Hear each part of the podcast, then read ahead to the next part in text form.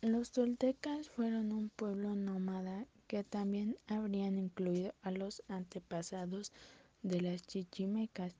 Los toltecas conquistaron la ciudad de Teotihuacán en el año 750 después de Cristo aproximadamente y luego asentaron su población y su cultura.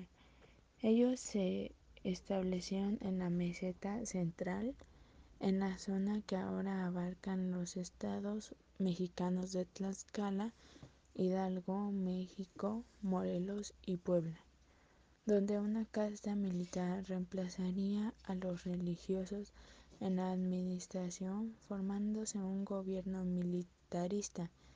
Su capital, Toyanzi-Cocotitlán, sería conquistada por los chichimecas en el año 1168 después de Cristo. El territorio que conforma el actual estado de Oaxaca vio florecer, aparte de la cultura zapoteca, al pueblo de los mixtecas. Los mixtecas habitaron el sur de México desde el siglo XI hasta los comienzos del siglo XVI y se les conoce como la gente de las nubes, porque habitan las tierras altas encima de las nubes de los cerros de Oaxaca. Otra clase de la estructura social de los toltecas fue la clase servil, integrada por los trabajadores agrícolas y artesanos, albañiles, alfareros, carpinteros, hilanderos, ove ovejeros, agrícolas, lapidarios, pintores y tejedores, entre otros. De acuerdo a investigaciones realizadas en Tepatitlán, área rural de Tula, Hidalgo, los especialistas Guadalupe Mastache y Robert Covean descubrieron que el amaranto era especial en la alimentación de la cultura tolteca, ya que vivió ya que evitó que las tribus pasaran hambrunas durante las épocas de sequías.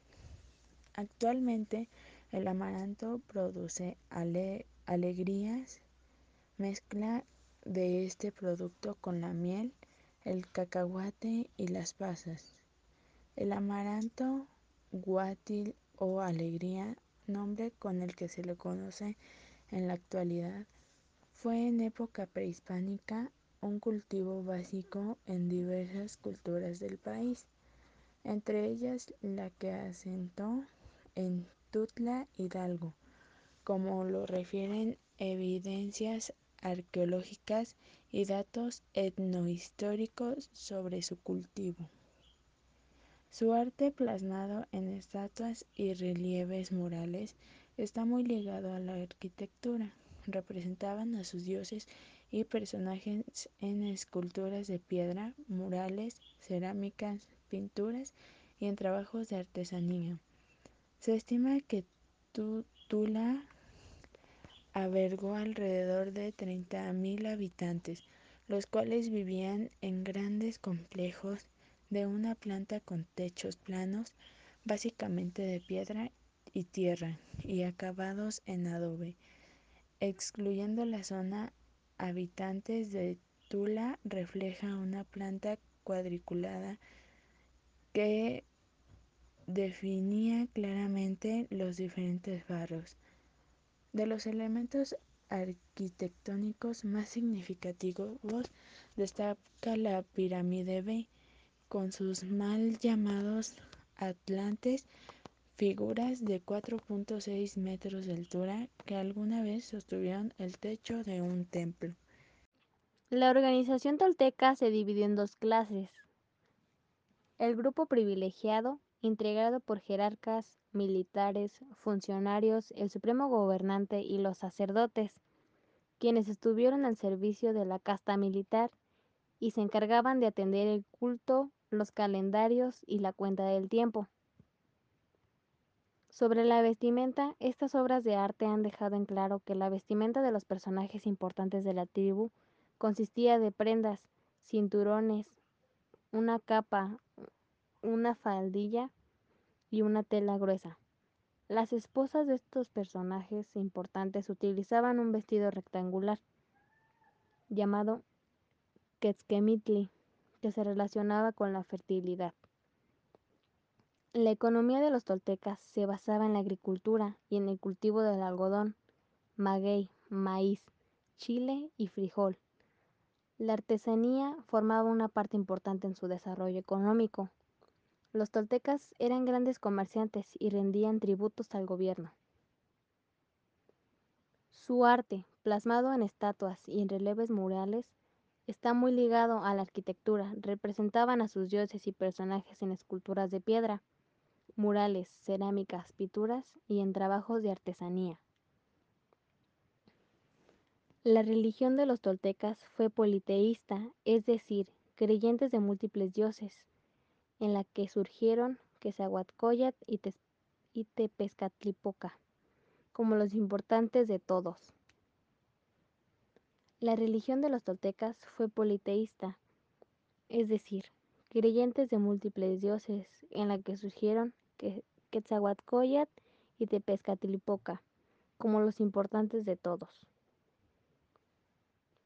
Sin embargo, la cultura tolteca se caracterizó por tener una casta militar que fue la más importante, desplazando a la casta sacerdotal que solía ejercer el control administrativo y político en muchas de las civilizaciones antiguas. La cultura tolteca precedió a la azteca en Mesoamérica y existió entre los años 900 a 1200 después de Cristo. se establecieron en la meseta central de la zona, que hoy ocupa los estados de Tlaxcala, México, Hidalgo, Morelos y Puebla, en México. La cultura tolteca es una de las culturas precolombinas de Mesoamérica del periodo posclásico. Su lengua era el náhuatl, la misma lengua que domina en el norte del altiplano mexicano entre los siglos X y XII. El gobierno de los toltecas era un gobierno monárquico, teocrático y militarista. El dominio de los toltecas instó al auge del militarismo en Mesoamérica. La consulta de los dioses jugaba un papel fundamental en la toma de decisiones, y el poder político estaba en manos de los guerreros toltecas. La sociedad tolteca se dividió en dos clases.